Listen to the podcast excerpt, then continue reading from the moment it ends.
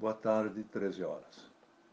O medo, que em certa medida é normal, pode contagiar e se difundir quase tanto quanto os mais diferentes vírus. Na situação de uma ameaça invisível como a que vivemos neste momento, até os mais corajosos têm medo. A única exceção são os mentirosos, exibicionistas ou inconsequentes. A forma sensata de enfrentarmos o medo é com os olhos bem abertos, tomando todos os cuidados possíveis para prevenir ou minimizar os danos. No caso, para nós e para os outros com quem convivemos.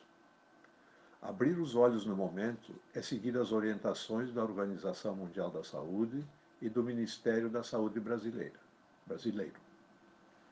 Os demais orientadores voluntários ou espontâneos são repetidores dos dois primeiros ou são alarmistas, mesmo que alguns não tenham esta intenção na sua consciência.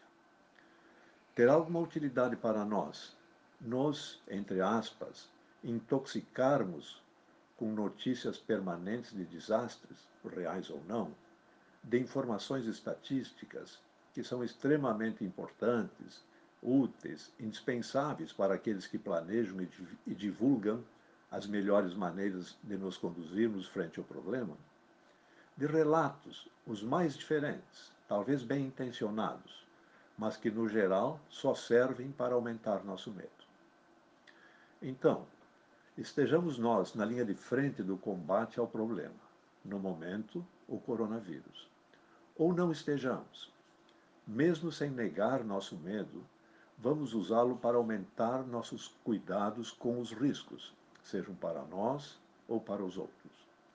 Pois se o medo nos contaminar com uma nova doença, diminuirá nossa sensatez e nossa capacidade de tomarmos conta de nós mesmos e dos nossos compromissos com a vida.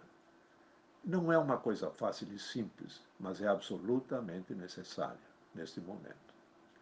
Quando não conseguirmos fazer isso sozinhos, não faltará um amigo, um colega ou um técnico que nos auxilie a lidar com esse medo. Boa sorte a todos nós.